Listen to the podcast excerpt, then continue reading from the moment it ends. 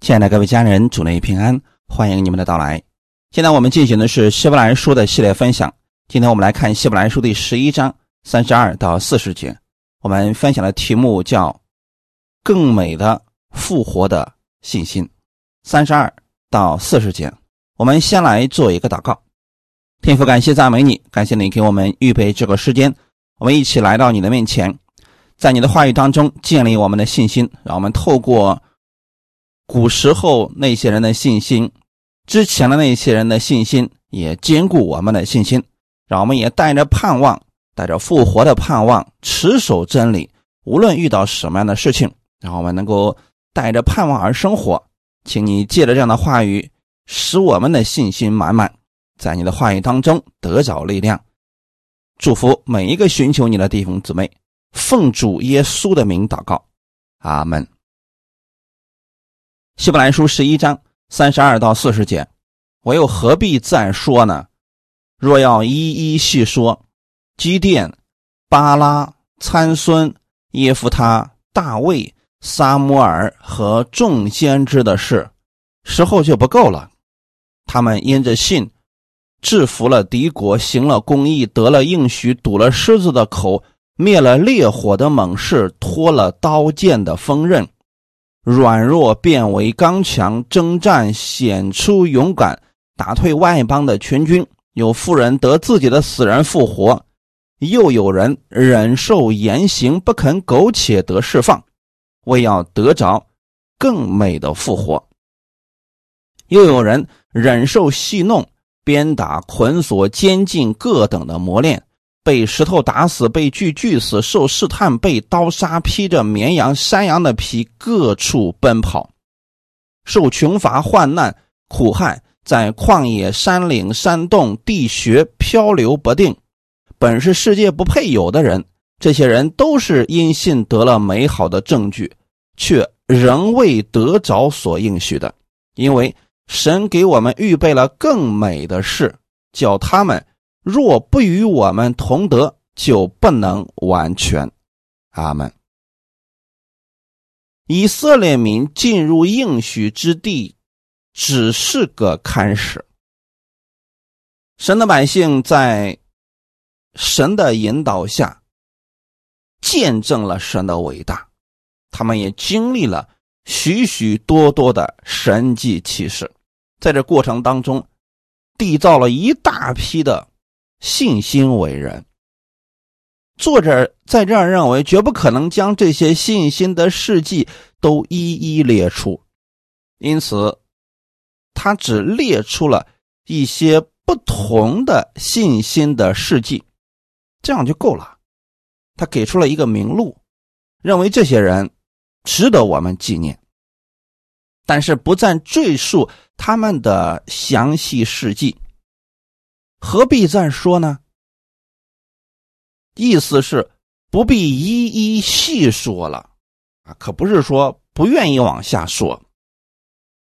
所以今天我们本文当中提到了很多的名字，然后结束了本章。作者这种语气呢，很显然在他的观念当中。以为历代以来的信心英雄所留下的无数榜样，已经十分充足的证明了神的恩典和他的信实。这是我们无法一一都细说出来的，因为太多信心的伟人了。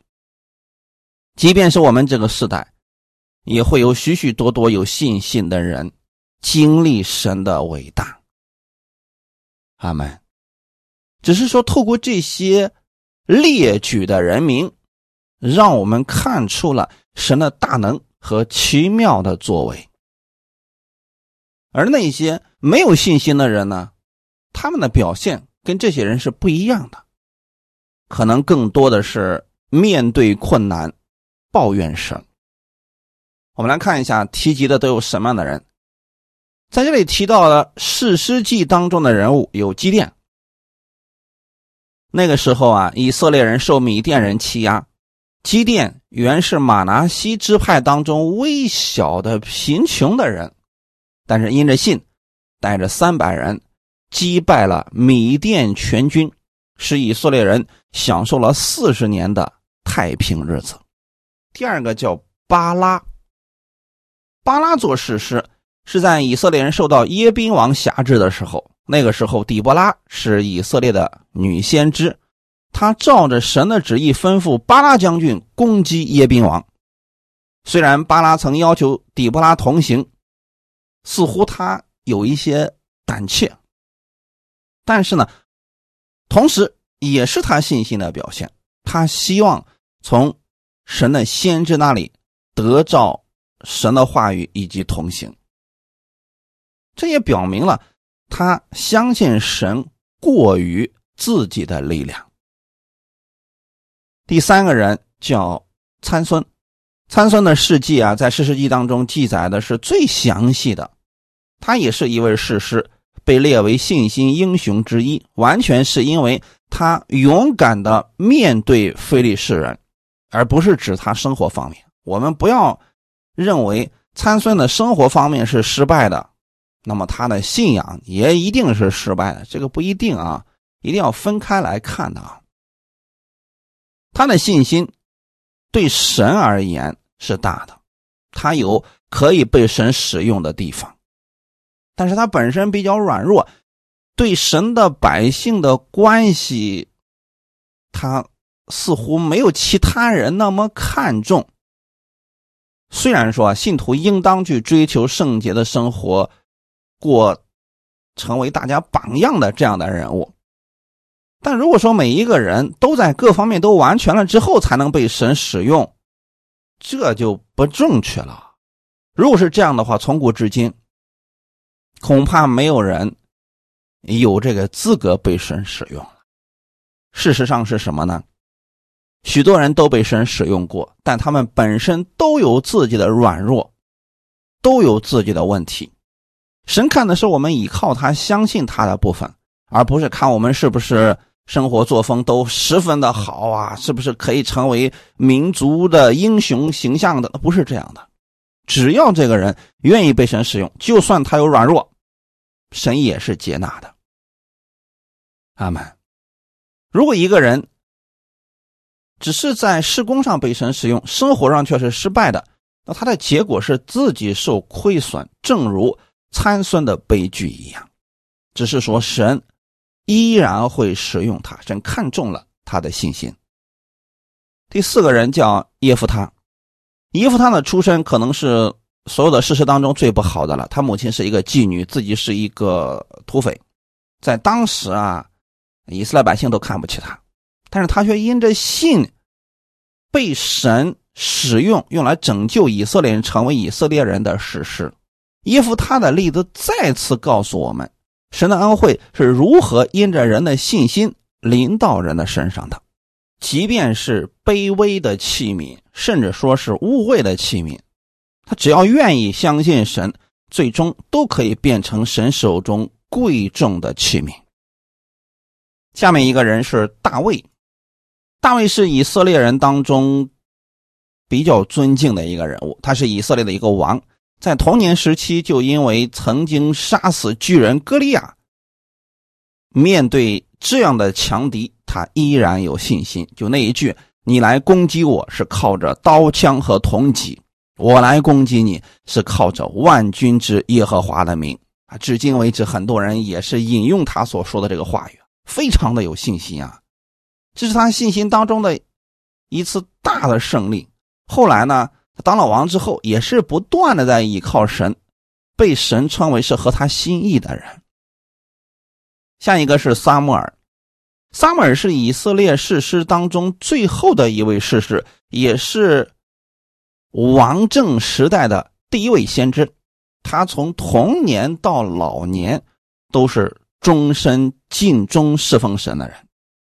他的身上不断的有神的启示，以此来供应百姓。可算是以色列的国父级人物了。他的一生真的非常的有信心。下一个是众先知，这里所提到的众先知，就是指旧约时代的众先知，他们所说的预言都有一个中心，就是论及到了耶稣基督，为耶稣做预言的。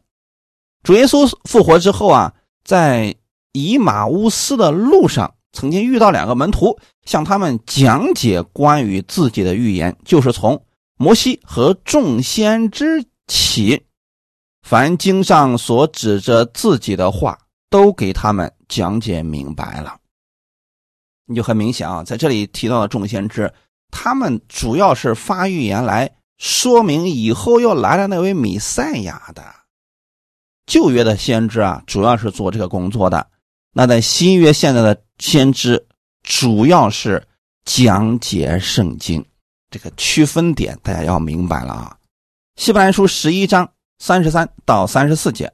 他们因着信制服了敌国，行了公义，得了应许，读了狮子的口，灭了烈火的猛士，脱了刀剑的锋刃，软弱变为刚强，战争显出勇敢，打退外邦的全军。这节经文当中啊，用九个片语来说明信心的果效。作者呢，把他们其实是分成了三组啊，这每一组都有一个共同的特点啊。我们看一下第一组。就是前面的三个啊，制服了敌国，行了公义，继承了属灵的应许。在大卫时代啊，这三个成就的是最为明显的。但也可以说，以色列历史的不同时期，史诗记和撒母耳记，就那个时代啊，以色列人充满了对神的信心，他们制服了敌国的记载是。相当之多的，虽然当时以色列的武力值比较弱，但是因着信心，从神那里得着了征服仇敌的力量。包括还有其他人，比如说亚萨、乌西雅、西西加等等啊，这些人他们都是凭着信心制服了敌国，就是敌人入境入侵也好，或者说是。敌人跟他们征战也好，都是靠着从神而来的信心打了胜仗，行了公义，主要是指为整个团体或者国家他的行事为人的原则。这里主要强调的是行出来的义，而不是义人的身份。我们平常会提到说公义，往往是指我们艺人的身份，但这里行了公义，主要。强调的是这些人所行出来的从神而来的好行为，有信心的人行公义，恨恶不义，见证神的大能。这样的人在旧约的时候非常之多，在圣经上也记载了很多这样的人，比如说先知以利亚，还有约西亚王等等。那第二组强调的主要是。忍耐和蒙拯救方面的，他们堵了狮子的口。我们先来看一下，这里很显然是指但以里的事情，也有可能指的是参孙和大卫。在但以里的例子当中啊，堵住狮子口的是神，而但以里自己的信心是从神而来的。参孙和大卫也曾经。击杀过狮子是勇敢的表现，这个也是凭着信心才能做到勇气倍增的。要不然你想想看，一个普通的人遇见狮子的时候，那吓得腿都吓软了。所以面对这些强敌的时候啊，一定是要有从山而来的信心的。灭了烈火的猛士，这个主要是指但以理三章所提到的他的那三个朋友啊。这当时发生什么事情了呢？就是尼布甲尼撒王造了一个金像，让所有的人都去拜，结果呢，就但以理的三个朋友不拜，啊，那个时候啊，王就很生气，就把他们都扔进了这个烈火的窑中。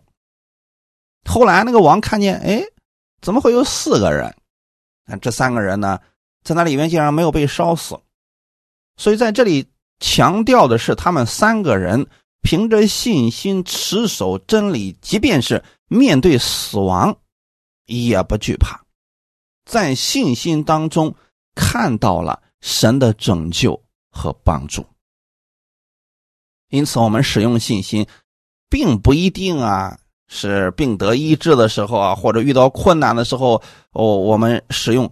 即便是危险来临了，神没有救你脱离那个危险，这也是需要你用信心去领受的呀。那今天好些人信主啊，他信偏了，以为就是我有信心，我就是为了得好处。其实不一定是这个。你想想看，如果当时但以理和他的呃但以理的三个朋友，他如果祷告说主啊，我是有信心的，你别让我遇见这个事情，我们不想进到火窑里边去。结果他们还是进去了，难道他们没有信心吗？不是的，他们的信心是主啊！我相信我是属于你的，你是信实的主。即便我们进入火窑被烧死，我们依然要相信你。我们所做的没有错，我们不能放弃自己的信仰。他们是带着这种信心面对所有的环境的，所以这才是信心的正确的使用方式，可不是。使用信心就是为了得到神祷告的应允啊，甚至说从神那得到点好处。如果没得着呢，我就说没有信心，或者说神不爱我了。这个不对，这个不是信心了啊。下一个是刀剑的锋刃，脱离刀剑的锋刃，这里包括了各种暴力的行径。这句话在旧约圣经当中，很多人都被记载了，比如说。大卫救以色列人免受非利士人的刀剑，他又屡次逃脱扫罗刀剑的追逼。因为在旧约的时候啊，这种大型的征战，或者说族人与族人之间的征战，这种非常的多啊。那能够使人离开这种刀剑的锋刃，他们能够胜过的。也是他们的信心呐。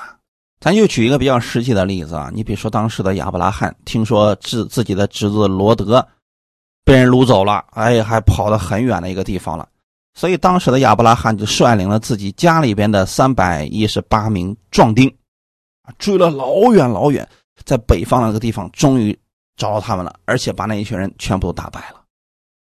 说实话，就你这么点人，如果没有信心，你不会追这么远。其实大家都知道啊，急行军往往是容易被攻击的，因为人家走得很慢，打了胜仗了，士气非常的高昂，而你是走得非常的快，追上之后就征战，你很疲劳的。这种情况之下，对亚伯拉罕来说，实际上并不利他们得胜。可是亚伯拉罕有信心，他是从神而来的信心，所以他能够救罗德脱离这些刀剑的锋刃。第三组是信心所结出的果子。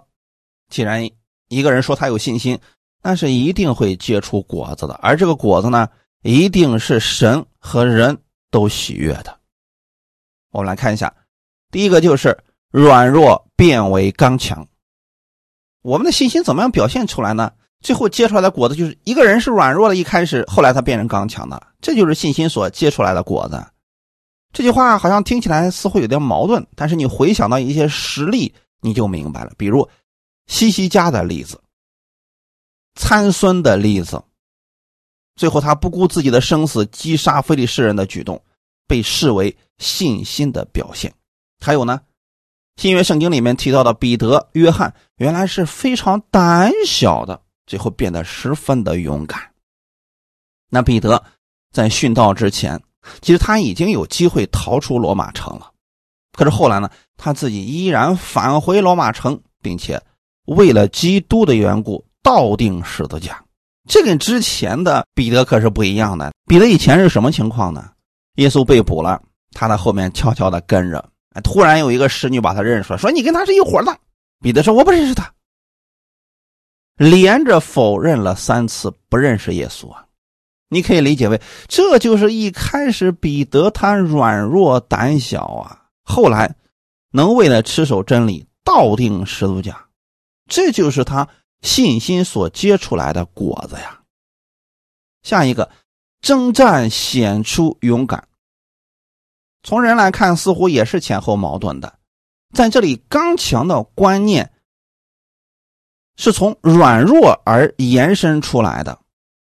但是，特别针对征战而言，一个人在战争当中能显出勇敢，是他的刚强的结果，而这些都是从神而来的信心，你才能够如此去做的呀。要不然，面对强敌，可能很多人吓得手都软了，脚都软了，心都碎了，哪还敢去战争呀？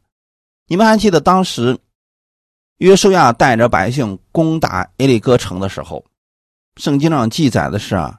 哎，那个里边的居民的心都化了，完全没有抵抗的能力了。不是说他们没有力量，是那个力量根本就发不出来啊！我不知道你们身边有没有遇过、遇到过这样的人，就是这个人呢，遇到特别巨大的冲击的时候，整个人吓呆了、吓懵了，一点力量都使不出来了。所以在征战当中，能够显出勇敢。那是需要力量的，而这个力量呢，从神而来的。比如说，大卫战胜歌利亚。你看，在大卫没有跟歌利亚征战的时候，当时以色列百姓那个军队听到歌利亚的声音，他们都吓得不敢上前去了。那大卫能不害怕吗？面对一个全副武装、从小就是战士的这么高大的敌人。你大卫又那么小，他能不害怕吗？他从哪里显出来的勇敢呢？这个信心是神给他的。阿门。还有呢，基甸以三百人击败米甸全军十二万。三百人如何能战胜十二万？如果没有信心，你是不敢上战场的，因为这个明显的没法打赢啊。还有呢。参孙一个人杀了一千菲利士士兵，这些事情在做的时候都是他们里面有信心啊。所以征战显出勇敢，其实是信心所结出的果子。打退外邦的全军。比如说，约书亚战胜迦南七族，撒母耳凭着信心战胜非利士人等等，这些都是信心所结出来的果子呀。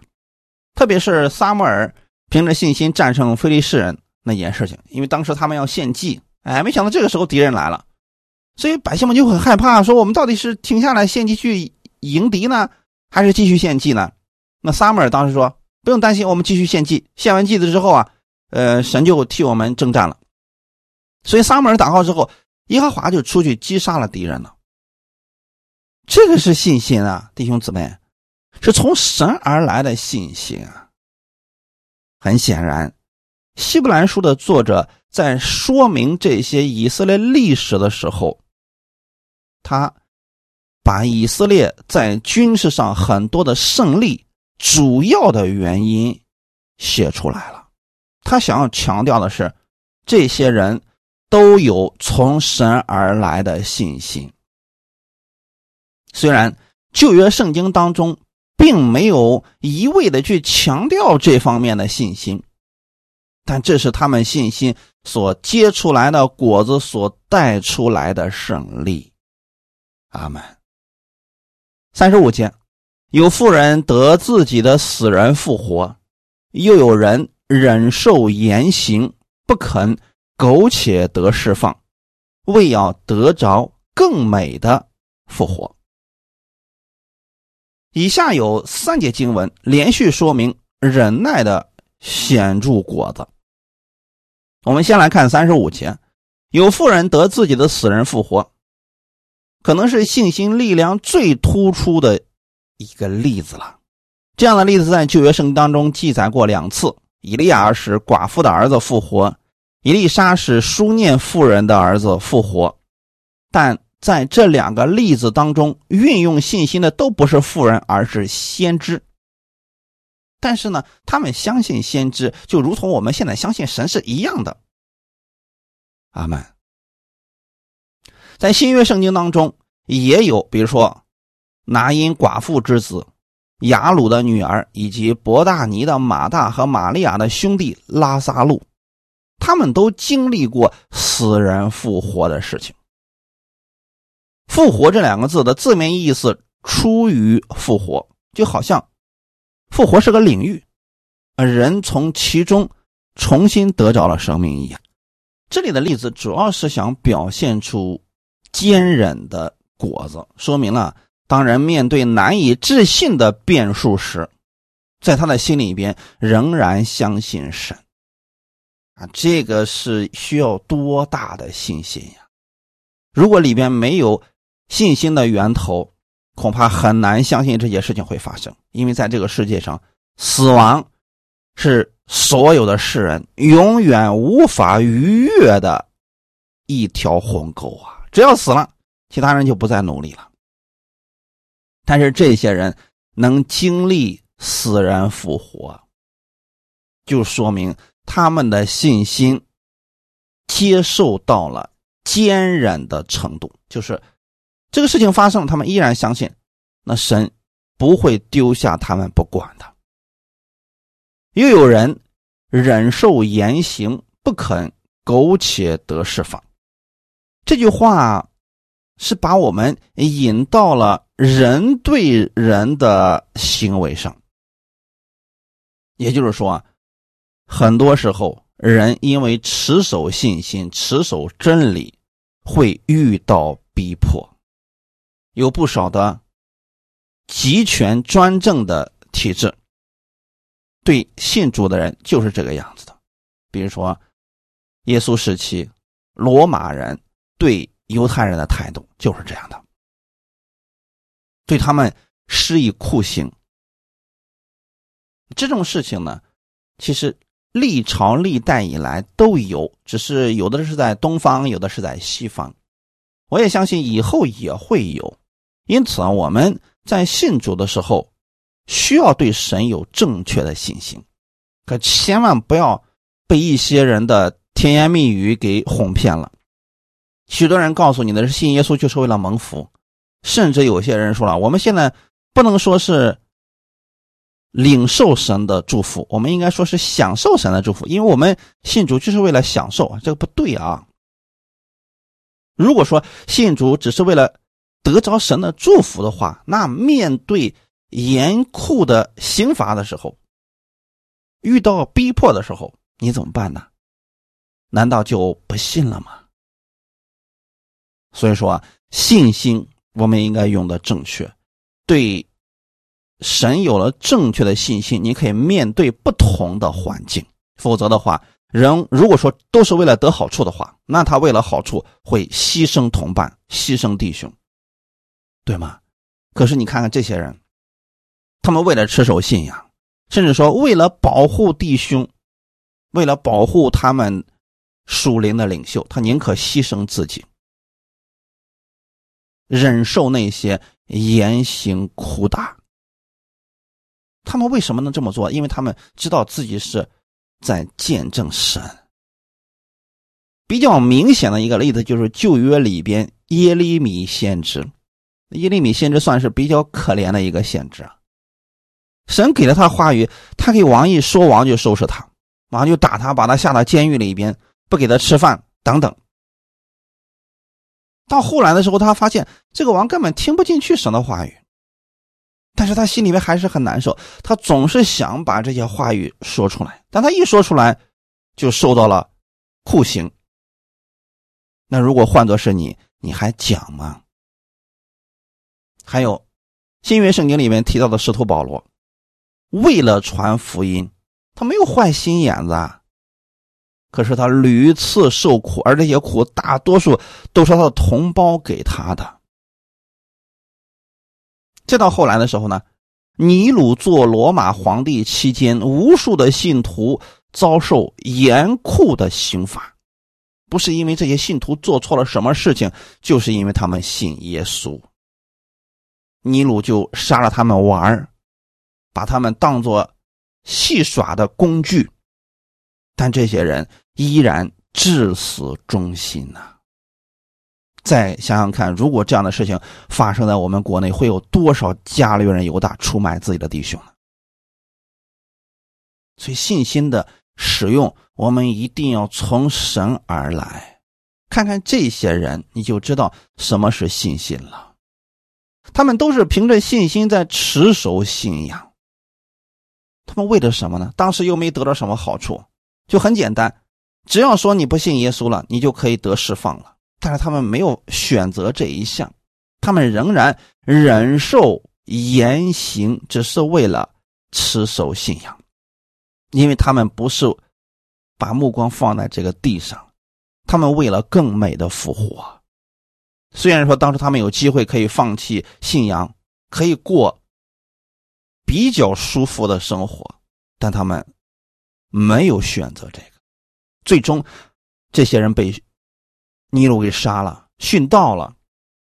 他们仍然相信有一天自己的身体会复活，他们是带着这种信心死去的。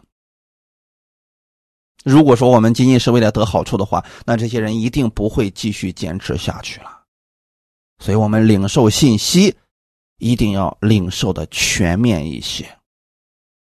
三十六节到三十八节，又有人忍受戏弄、鞭打、捆锁、监禁各等的磨练，被石头打死，被锯锯死，受试探，被刀杀，披着绵羊、山羊的皮，各处奔跑，受穷乏、患难、苦害，在旷野、山岭、山洞、地穴漂流不定，本是世界不配有的人。注意，我们的焦点应该放在什么上？这些人因着信主的缘故，没有一个好下场。他们忍受严刑刑罚，仍然选择相信神。许多人所遭受的困苦，是我们难以承受的，戏弄、鞭打、捆锁、监禁等等，在以色列的历史上。和基督教会发展史当中，这样的事情一直都在发生。旧约时代有耶利米，新约时代有使徒保罗，还有许许多多跟他们差不多的人。作者没有一一都说出来，但这些事情其实都发生在我们身边。有的是被冤枉的，有的是是被扣上了一些什么的名字等等。总之呢，这些人都残忍的死去了。从人的角度来说，这些人死的很不值，但是他们自己知道自己信的是谁。阿门。如果让你选择，如果你信耶稣，就让你下到监牢里边，鞭打你，戏弄你；如果你不信了，就把你放了。你选择哪一个呢？不要着急回答，问问自己的内心，对神有没有信心。如果有信心，你知道什么是正确的答案。我们来看一下斯提凡，他是被石头打死的，所以这里提到了一个被石头打死。其实，在圣经当中有很多被石头打死的，就是因为他们赤手信仰，要信耶稣。只是史蒂凡是其中记载的一个被锯锯死，在历史上，这个人可能是指以赛亚。就是因为他持守信仰，所以呢，被王下令装在树里边，然后给锯死了。受试探，这里的受试探可不是耶稣在旷野受魔鬼试探那种试探啊，而是指有人挖坑做局，让以色列人进入，最后让这些信徒们残忍的死去。过去这些事情发生在以色列人身上，末后的日子当中，这些事情会发生在信徒的身上，就是他们捏造各种是非。其实这种事不存在，只是他们做了一个局，最后让信徒进入了，这就是受试探，或者说他们是有诡计陷害，让信徒进入。那如果说我们信的主是这样的艰难，充满危险，你还要继续信吗？被刀杀，很明显，持守信仰，在那个时期是有被杀头的危险的。至少在作者写希伯来书的时候，这个时候是非常常见的。信主的人人心惶惶，如果没有从神而来的信心，你真的。坚持不下去。后面又提到，披着绵羊、山羊的皮，各处奔跑，受穷乏、患难、苦害，在旷野、山岭、山洞、地穴漂流无定。其实这也是一种刑罚，因为这个人要信耶稣，所以有人把山羊和绵羊的皮剥下来，套在这个人的身上，然后把把这个皮给缝起来。结果呢，太阳一晒，这些皮子开始收缩，人在山羊和绵羊的皮当中疼痛。那个时候，人在里面只有一种办法，就是不停的奔跑。因为奔跑的时候可以减少一些疼痛嘛，最后活活的累死。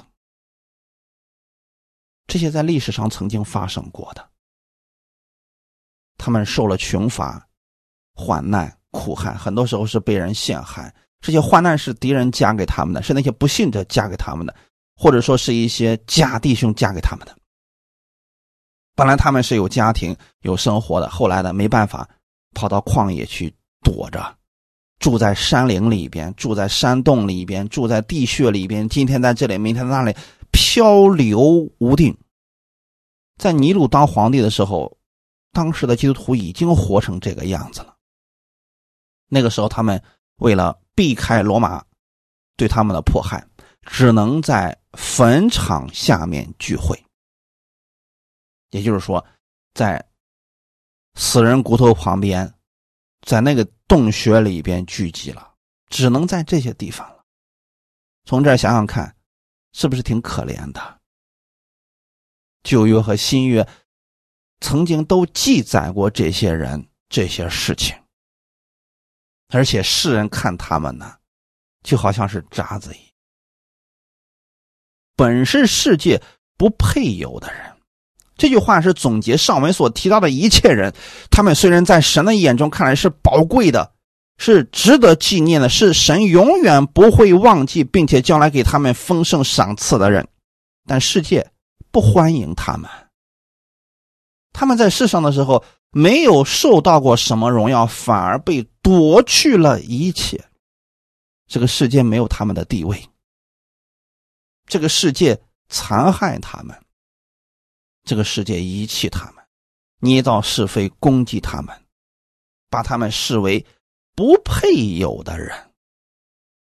格林多前书第四章十一到十三节，保罗也曾经说过：“直到如今，人还把我们看作世界上的污秽，万物中的渣子。”难道保罗做错了什么吗？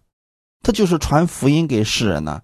就是不希望世人继续在死亡的道路上前行。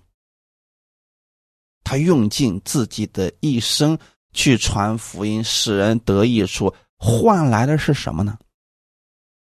同族的迫害，外邦人的攻击陷害。每个人都有自己的目的，就是没有人理解他们。所以，弟兄姊妹。不要以为我们对神的信心，只是建立在神给了我们什么好东西，我们相信他。真正有信心的人，他早已超越了这个世界和世界上的物质了。他们所求的一定不是这个世界上的东西，这才是信仰的力量。要不然的话，为了得好处，他真的会出卖弟兄的。大家想想看，你现在身边的弟兄姊妹，如果有一天逼迫来临的。有哪些人是你信得过的？你可以把你的后背交给你的哪些弟兄姊妹呢？所以这是一个问号，我们需要问自己的：我们又能相信谁呢？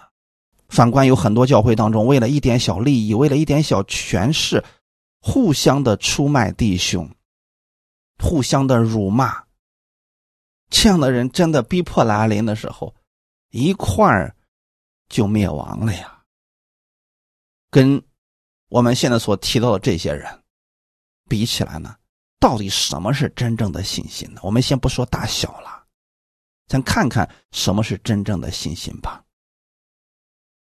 在相比较之下，世人有钱有势，却不如那些有信心的人。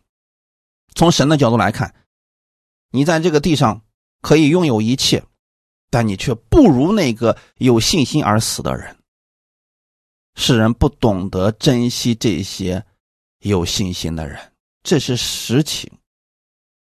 世人认为他们不配活在这个世上，神认可他们。哈利路亚！神给了他们最终最大的恩典，把他们接到自己身边，给他们永久的赏赐。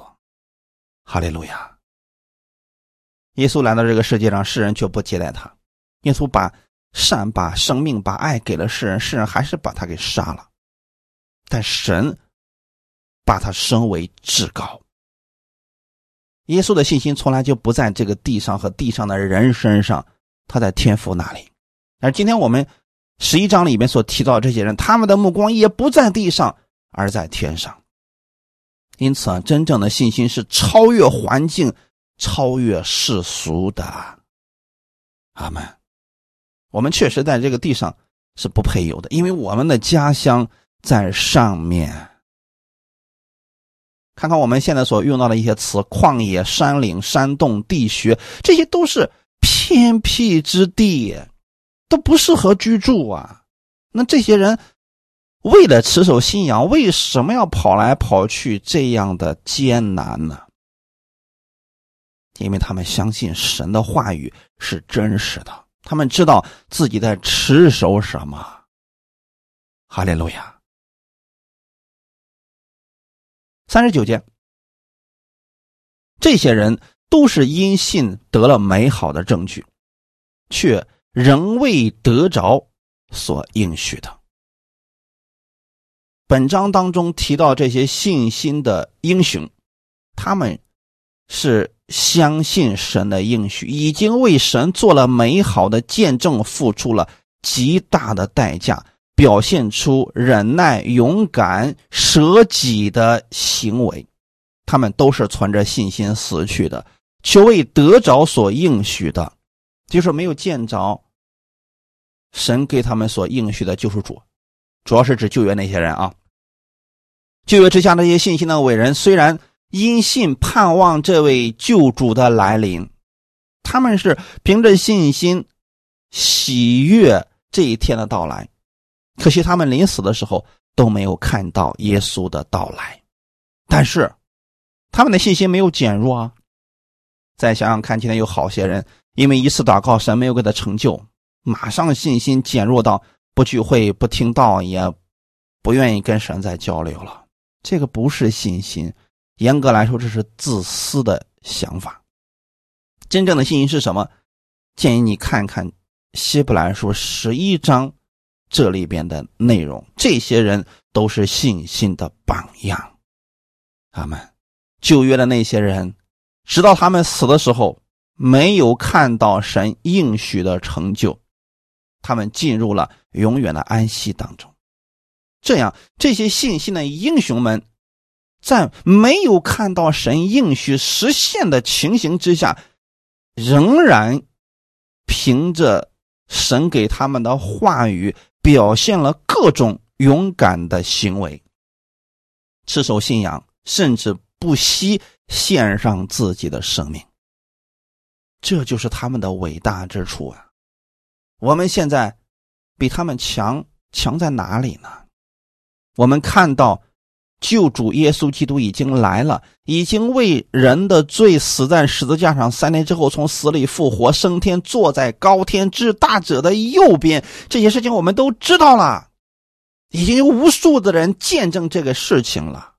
难道我们不应当用更坚定的信心去等候耶稣第二次来临吗？所以，作者在这里记述这些人。信心的事迹，是想让我们持守信心，继续前行，无论遇到多大的逼迫和患难。有好些人是遇到患难马上换人，遇到患难马上不信了，这都不对。你换了无数个人，他信的还是同一位神呢。啊，我在这个牧师这儿听这个道，不能让我得安慰，我就换一个牧师，我继续去听，我就一定要找到我所喜悦的。不是这样的，你只需要找一个，他是符合圣经的，你就持续的听这个人的讲道，因为你从他的信息里面是要认识神，你又何必去认识那么多的人呢？没有必要啊。你看旧约的时候，那些人有无数牧师去牧养他们吗？没有，他们只是从先知那里得着了信心的。话语，神的话语，然后就持守了，持守了一生，即便是遇到患难的时候也不更改，遇到生命危险的时候仍然不更改。这些人都是因信得了美好的证据，就是说他们活出来了信心的好行为。阿门。今天很多人以为信心的好行为就是病得医治啦、财务反转啦等等，这个只是其中一部分。真正的信心的美好的证据是，面临死亡的时候，他依然对神有美好的盼望。哈利路亚！今天我们给别人讲耶稣基督第二次要再来，有多少人还信呢？这个是需要凭着信心来领受的呀。如果不信，那你信的又是什么呢？所以我们应该。透过这些例子，相信耶稣基督第二次再来，这个事情一定会发生，一定要持守这个信心，等候着这一天的到来。我们的家乡在上面，阿门。第四十节，因为神给我们预备了更美的事，叫他们若不与我们同德，就不能完全。你相信神给你预备了更美的事情吗？如果你相信神给你预备的是更美的事情，那就不要因着在地上的得失而埋怨了，甚至说失去信心了。持守这个信心吧。我们多么能希望，在我们的人生当中有那么一些童工，我们可以背靠着背往前行。也就是说，遇到征战的时候，我们可以放心大胆的把我们的后背交给我们弟兄，交给姊妹。因为什么呢？因为如果说我们在专心的迎敌的时候，结果你的后方有人在你的后背上捅了一刀，这是很多人无法承受得了的。你看看教会当中很多教会的分裂，不是因为外界逼迫太大，那是因为他们内部自己斗争，弟兄与弟兄之间相互争斗，最后导致教会分裂。如果说两个弟兄之间相互争斗，两个教会之间相互争斗，最高兴的是谁呢？所以这些事情我们需要去思想一下。如果你知道神给你预备了更美的事情，这些美事是超越这个世界的，是比这个世界上任何的好东西都好的，那么你就会持守神的真理，为了弟兄会舍命舍自己的生命，为了成全神的话语。就像耶稣为我们舍命一样，很多人总是说耶稣爱我们，为我们舍命，你也应当如此去行的呀，这才是我们在这个世界上最大的表现了。你的信心最大的表现就是为弟兄舍命。阿门。当然了，不是每个人都能有这样的信心，但是我们可以把这个当做是我们的目标。你要相信神给你预备了更美的事情。第四十节。其实，让我们看见基督的救恩，不只是为某一个时代或某一部分人成就地上的美事，他是对所有的相信耶稣的人预留的最终的赏赐。他们，也就是说，有一天旧约的人、新约的人，他们会在一个地方相见，他们会共同见证神的信实，见证神。是说话算数的神，过去他们没有看见的，他们终会看见。如果看不见，这就不算是完全了。阿门。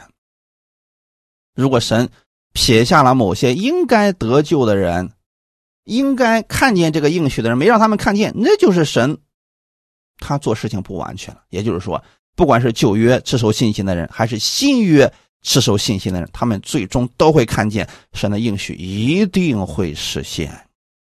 阿利路亚。旧约那些信心的伟人，他们只是得了应许，他们没有这些作为事实的依据。我们看见耶稣所做的事情记录在圣经上，我们也相信这些事情确实是真实的，并且我们相信耶稣第二次会再来。可是他们没有看见，他们只是得到一个应许，他们就相信了。神把这些人的事迹记录在圣经上，是想让我们去效法他们的信心，相信神是信实的。带着这种盼望，带着这种信心，你就可以活出与世人不一样的见证生活了。哈利路亚！旧约圣徒的这些美好的见证，激励我们更加对神有信心，继续前行。最终，我们会在新天新地当中。欢然见主，感谢主，愿今天的分享给你带来一些帮助。我们一起来祷告，天父，感谢赞美你，谢谢你借着这样的话语，让我们对你有信心。旧约那些人，新约的那些人，他们为了持守真理，甚至献出了自己的生命。这些人是我们的榜样，让我们知道了什么是真正的信心。